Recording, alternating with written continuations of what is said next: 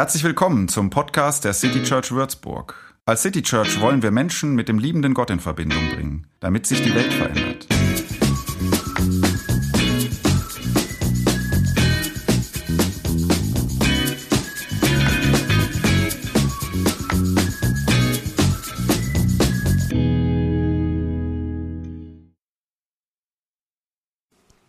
London 1912. Ein alter Mann hält eine Rede vor 7000 Soldaten. Der alte Mann hat einen schlohweißen Rauschebart. Ungefähr so. Ähm, ja, wenn ihr das gerade als Podcast hört, nur audiomäßig. Ähm, ich weiß zwar noch nicht, was dabei rauskommt, so ungefähr. Aber dann könnt ihr, ihr findet das Bild, was ich gerade zeichne von diesem alten Mann. Er hat übrigens eine, eine Hakennase, eine ziemlich große Nase gehabt. Ihr findet das äh, bei dem Podcast.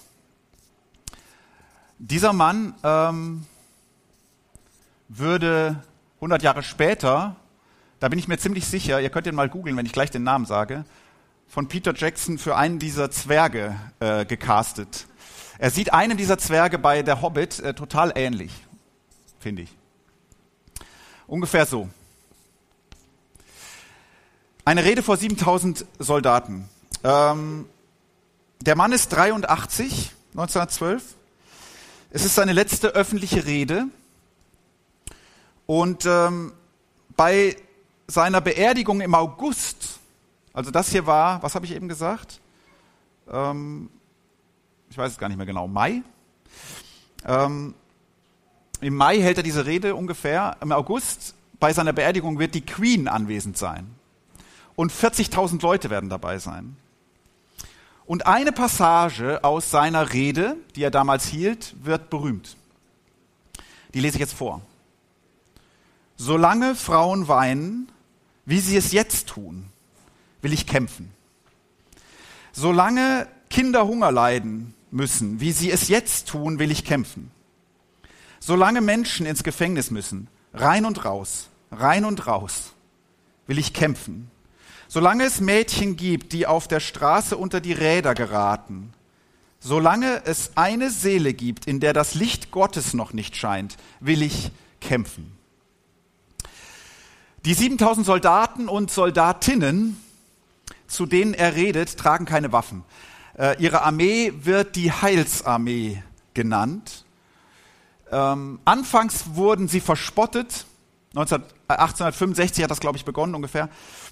Ähm, 1912 nicht mehr. Da bilden sie schon weltweit über den Globus verteilt ähm, eine Bewegung, die sich für Schwache der Gesellschaft einsetzt. Dieser alte Mann hieß William Booth und er ist der Gründer dieser Bewegung. Solange Frauen weinen, wie sie es jetzt tun, will ich kämpfen. So lange. Ich glaube, dieser, ähm, diese Person braucht noch ein bisschen Farbe.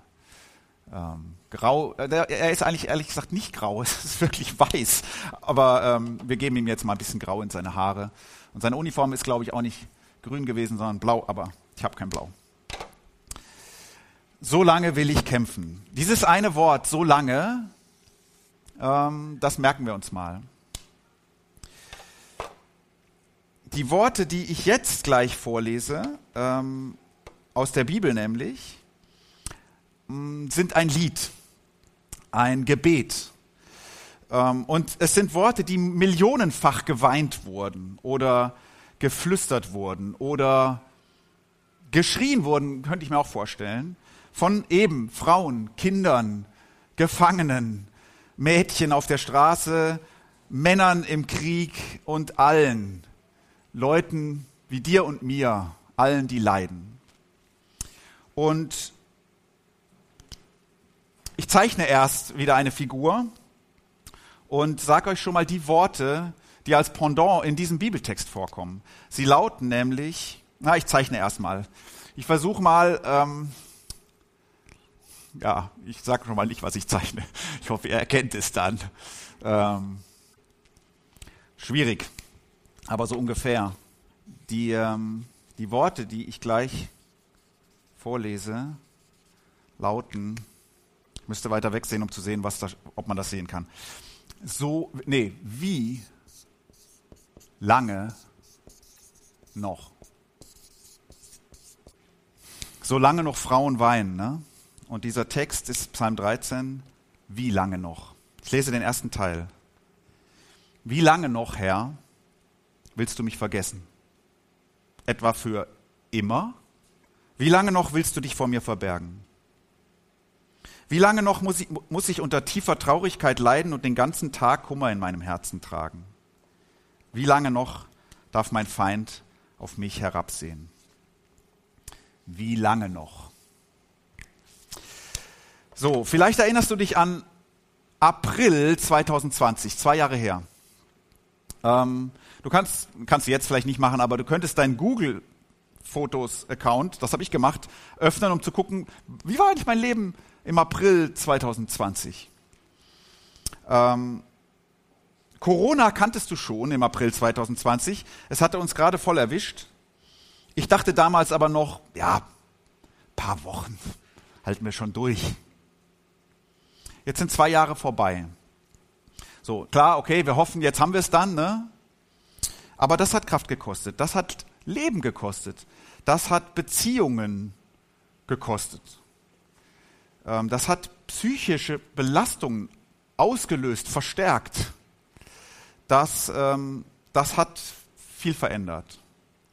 Wie oft, du, wie oft hast du gedacht während dieser zwei Jahre, wie lange noch? Ich will mein Leben zurück. Es hat auch die Kirche verändert. Ähm, müsstest du mal andere Bilder googeln, um zu sehen, wie sah eigentlich die Kirche aus im April 2020. Naja, da müsstest du noch, da gehst du besser in Januar 2020. Ähm, viele von euch spüren den Schmerz, was das gemacht hat mit City Church oder mit deiner Kirche, in der du bist, wenn du das jetzt hier über ähm, Livestream siehst. Spüren den Schmerz, dass weniger da ist. Also zum Beispiel weniger Energie. Merkst du das, dass weniger Energie da ist? Oder weniger Menschen. Oder weniger Verbindung unter den Menschen. Oder weniger Tatendrang für die Zukunft oder weniger Optimismus oder so. Weniger.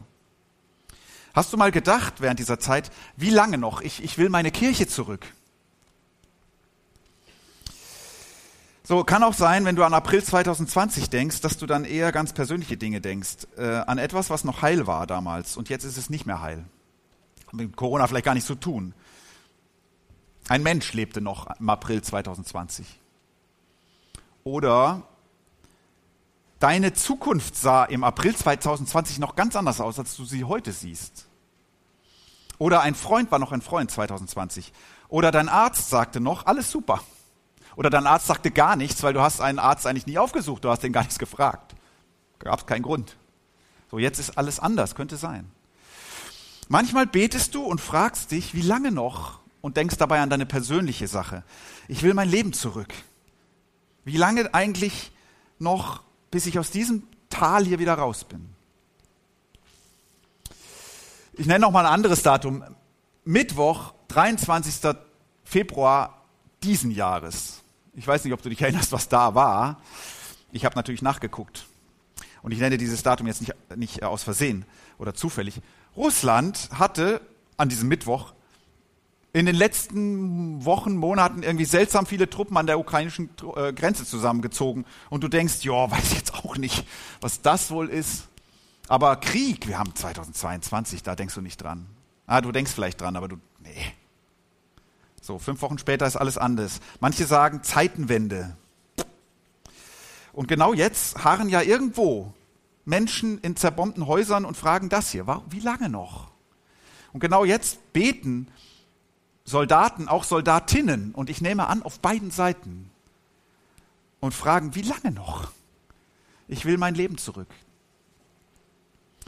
So, und diese Frage hier, wie lange noch, in Psalm 13, die steigt auf zum Himmel aus Kriegsgebieten, nicht nur in der Ukraine, auch in Syrien oder Afghanistan oder, oder wo immer Konflikte sind. Und die steigt auf aus Unterkünften, in denen Geflüchtete sind und und aus Krankenbetten und aus Psychiatrien und aus einsamen Wohnzimmern und aus schlaflosen Nächten und aus Albträumen.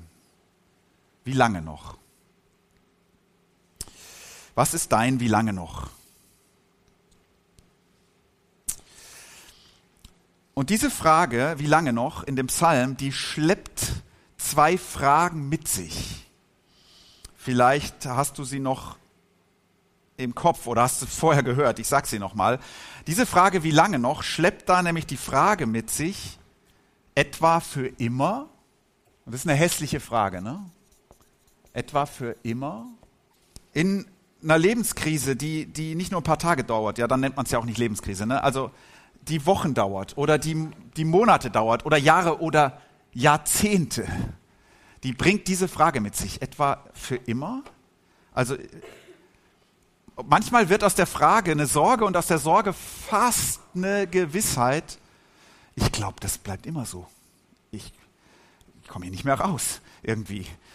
Ich, das hier erledigt mich. Das hier ist vielleicht mein Schicksal oder sowas. Und nicht immer ist da einfach nur der Blick durch das Leid getrübt, sondern, ne? So, für glaubende Menschen ähm, schleppt diese Frage noch eine andere Frage mit sich. Und ähm, die tut gerade denen, die noch beten, sage ich mal, besonders weh. Und die lautet in dem Psalm so, Gott hast du mich vergessen.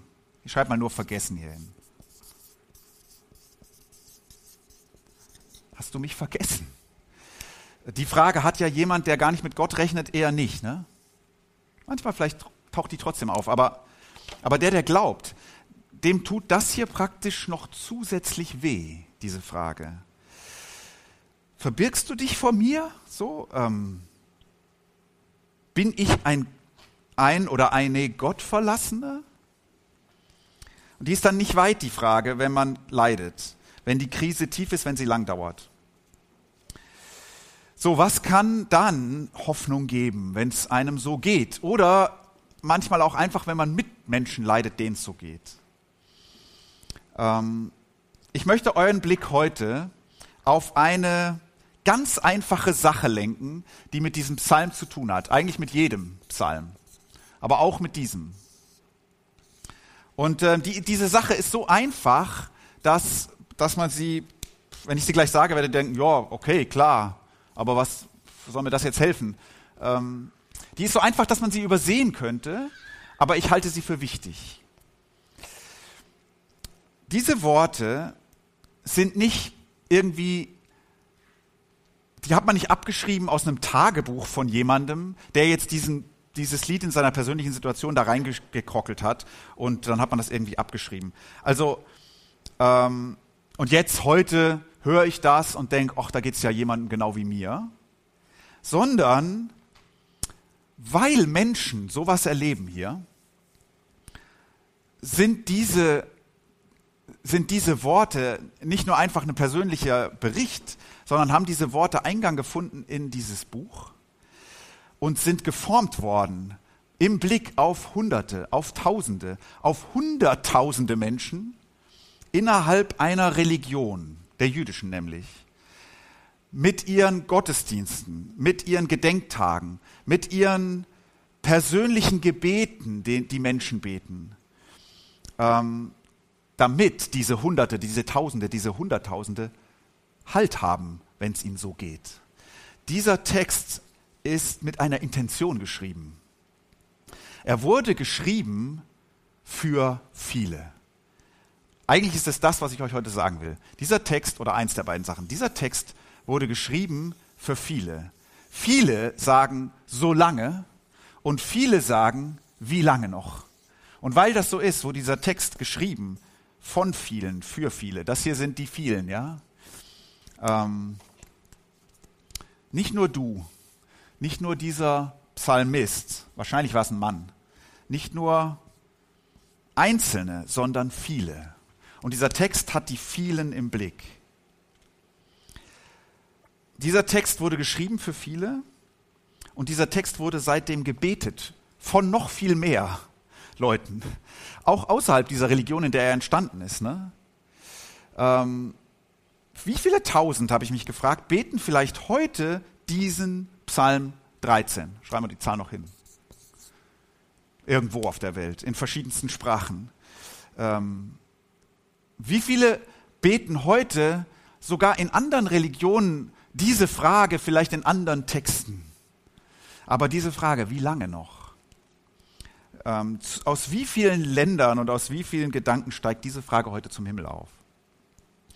Und dass, dass dieser Psalm für, für viele geschrieben ist, im Blick auf viele, ähm, das macht einen doppelten Unterschied, finde ich, wenn man leidet. Und diese beiden Sachen möchte ich euch heute mit auf den Weg geben. Das erste ist, du bist nicht alleine. Und das zweite, die Worte selbst helfen. Die Worte selbst helfen. Also, du bist nicht alleine. Im Mittelpunkt des christlichen Glaubens, ja, das ist jetzt schwierig, das noch hier hinzukriegen. Im Mittelpunkt des christlichen Glaubens steckt ja ähm, oder steht ja, hässlicher gesagt, hängt ja ein Leidender. Ne? Einer, der leidet, ist das Zentrum des christlichen Glaubens. Ähm, einer, der in Gethsemane, das soll das Kreuz sein, einer, der in Gethsemane betet und nicht erhört wird. Und einer, der am Kreuz leidet und sich von Gott verlassen fühlt, steht im Zentrum des christlichen Glaubens. Also einer der vielen, die diese Frage haben, die mit dir leiden. Einer dieser vielen ist Gott in Jesus Christus, ist Gott selbst. Das ist eine unfassbare Sache, die die Christen da glauben. Und das ändert was. Du bist nicht allein. Und viele leiden mit. Besonders jetzt in der Passionszeit. Also, manche von euch fasten, ähm, weiß ich. Stelle ich mir nicht so vor, weiß ich. Und ähm, vielleicht fastest du, weil es deinem Körper gut tut oder so, oder deiner Seele gut tut. Aber vielleicht fastest du auch, weil du diesem Gebet, deinem Gebet, Nachdruck verleihen willst. Du, du sagst mit deinem Körper sozusagen, Gott, das ist mir ernst. Wie lange noch? Du fastest. Und Fasten ist auch eine Solidarisierung mit dem, der leidet oder der litt und denen, die leiden. Jetzt ist Fasten natürlich nicht schlimm, ich weiß. Das ist relativ leicht, so. Aber etwas fehlt dir.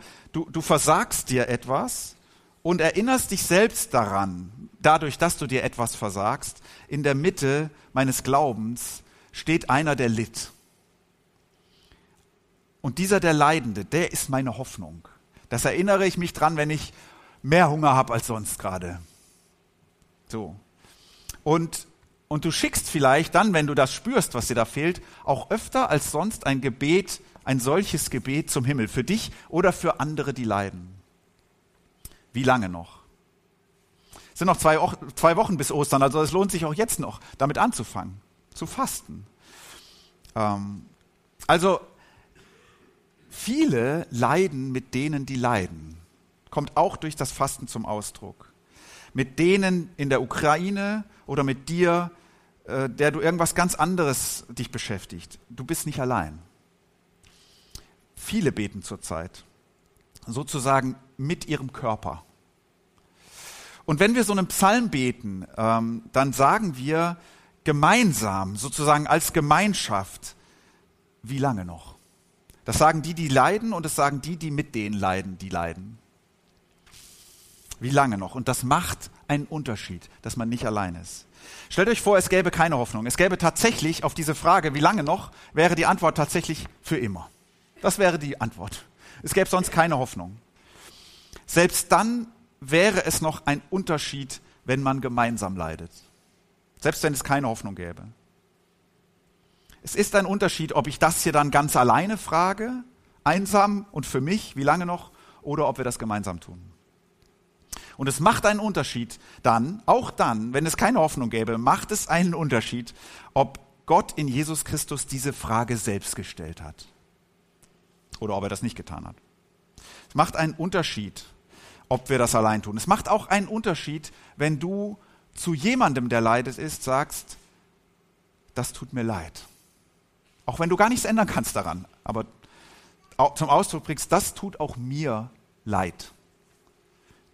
So, du bist nicht allein war das eine. Das zweite, diese Worte selbst helfen. Ähm, darum stehen sie da. Diese Worte selbst machen etwas. Ähm, ich glaube, dass das kann jetzt der, der oder die, die ähm, leidet, das nochmal ganz anders sagen, ähm, als jetzt einfach so von so einer Bühne runter. Ähm, aber ich glaube daran. Dieser, diese Worte selbst sind hilfreich. Darum stehen sie da. Die sind wichtig, die, die, die brauche ich, wenn ich leide. Ich habe sie ja noch nicht zu Ende gelesen. Ne? Ich hoffe, ihr habt das gemerkt. Ich glaube, ich habe es auch gesagt. Jetzt kommt Teil 2. Und ich lasse von Teil 2 nur den allerletzten Satz jetzt auch noch weg und lese ihn ganz zum Schluss. Also, so geht er weiter. Schau doch her und antworte mir, Herr mein Gott. Gib mir neuen Mut und lass meine Augen wieder leuchten, damit ich nicht in den Todesschlaf sinke. Mein Feind soll nicht sagen können, jetzt habe ich ihn endgültig besiegt. Meine Gegner sollen nicht jubeln und sich freuen, wenn ich den Halt verliere dieser letzte Satz mit den Feinden, normalerweise lesen wir den ja so und denken, also komm, mit Feinden komme ich jetzt hier irgendwie auch nicht so, was hat das jetzt hier, nie meine Welt oder so. Für viele ist das natürlich im Moment Realität. Ne? Die haben das vor sechs Wochen vielleicht auch noch nicht gedacht. Feinde, die, die mir ans Leben wollen. Jetzt ist es irgendwie so. Kannst du Kraft in diesen Worten selbst finden? Also nicht nur in dem, worüber sie reden, sondern in den Worten selbst. Äh, kannst du dir erspüren, dass es einen Unterschied macht, wenn solche Worte da sind, wenn man solche Worte spricht? Ich sage noch mal ein paar dieser Worte. Gott, schau doch her. Ne? Gott, schau, doch her. Wenn, wenn das nicht nur deine Bitte ist, Gott, schau doch her, sondern wenn ein Freundeskreis, eine Kirche, eine Gemeinschaft, ein Dorf, eine viele, viele Millionen über die Welt gemeinsam sagen, Gott, schau doch her. Das macht einen Unterschied.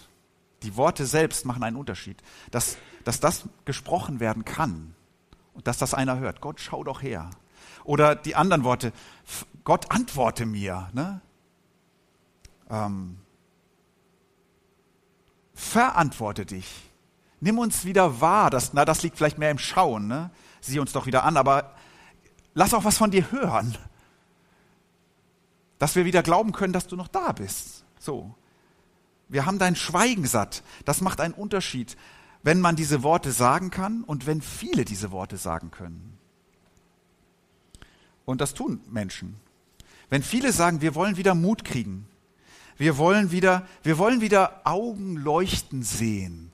Ich weiß nicht, ich habe überlegt, was ist denn eigentlich, man kann das ja irgendwie sehen, den Unterschied in Augen, die nicht leuchten und in Augen, die leuchten. Ich weiß gar nicht, was der Unterschied ist, aber irgendwie kann man das sehen.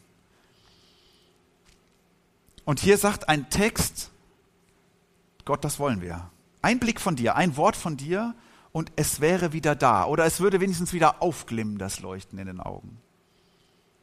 Diese Worte wurden geschrieben, damit es passiert.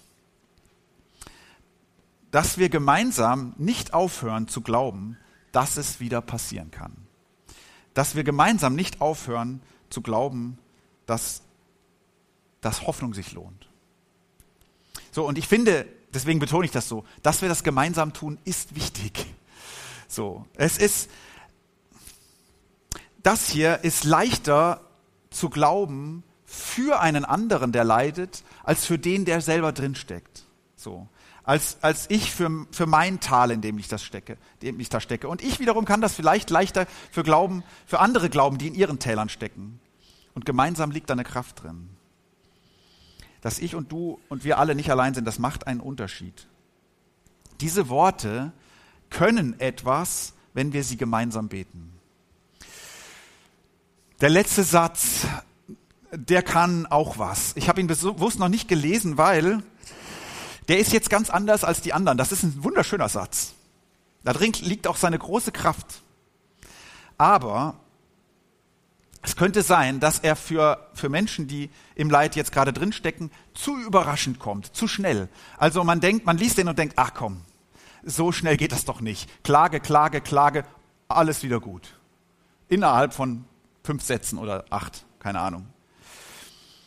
So, aber das ist in den Psalmen oft so, dass zum Schluss so eine Wende kommt.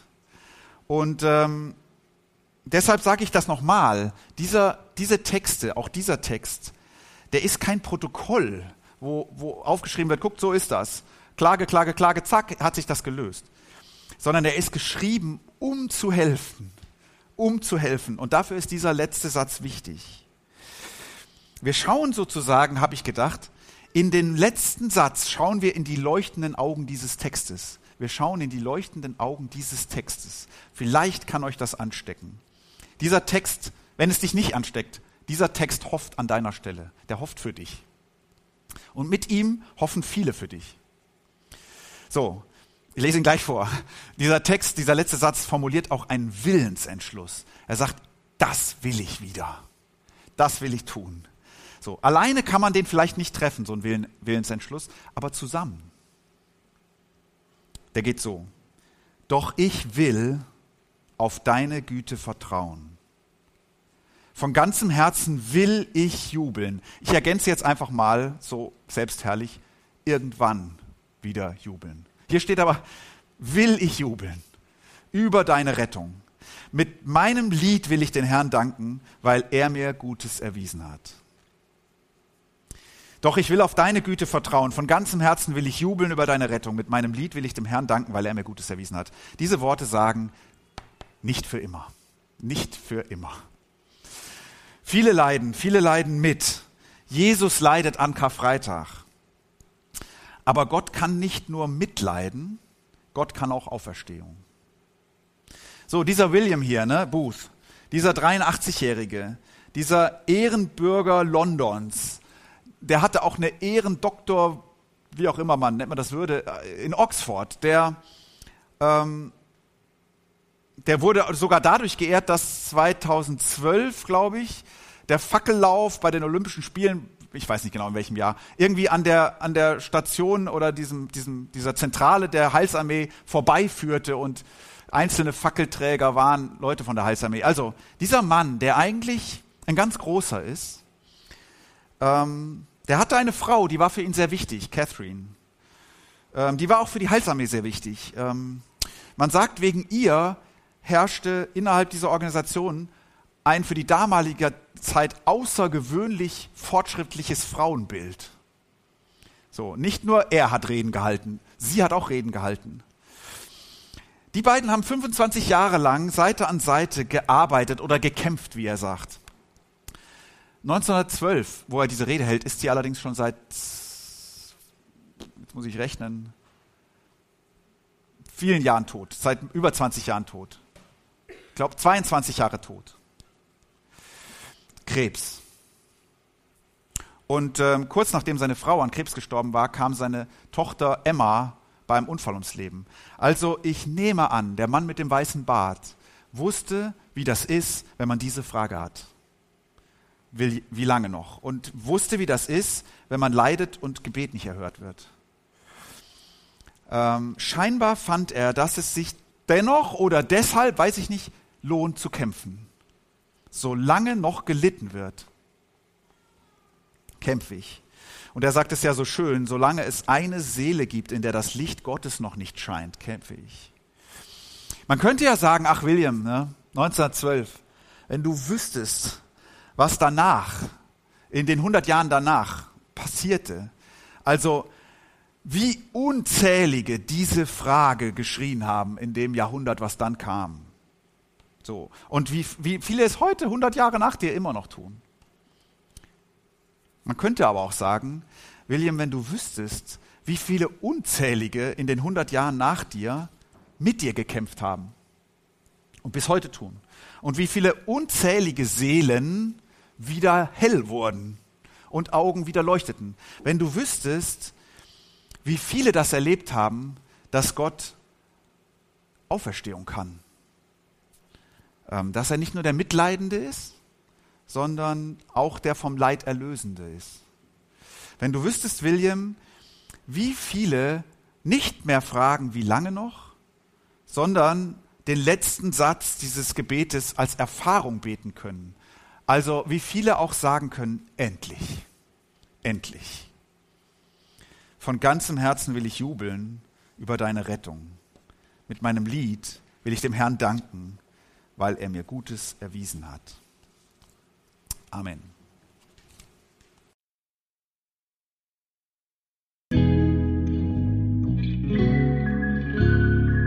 Mehr Infos zu dem, wer wir sind und was wir machen, kannst du unter citychurch.de nachlesen. Wenn du uns unterstützen willst, und wir brauchen Unterstützung, findest du Informationen dazu in den Show Notes oder unter citychurch.de-spenden. Vielen Dank und bis zum nächsten Mal.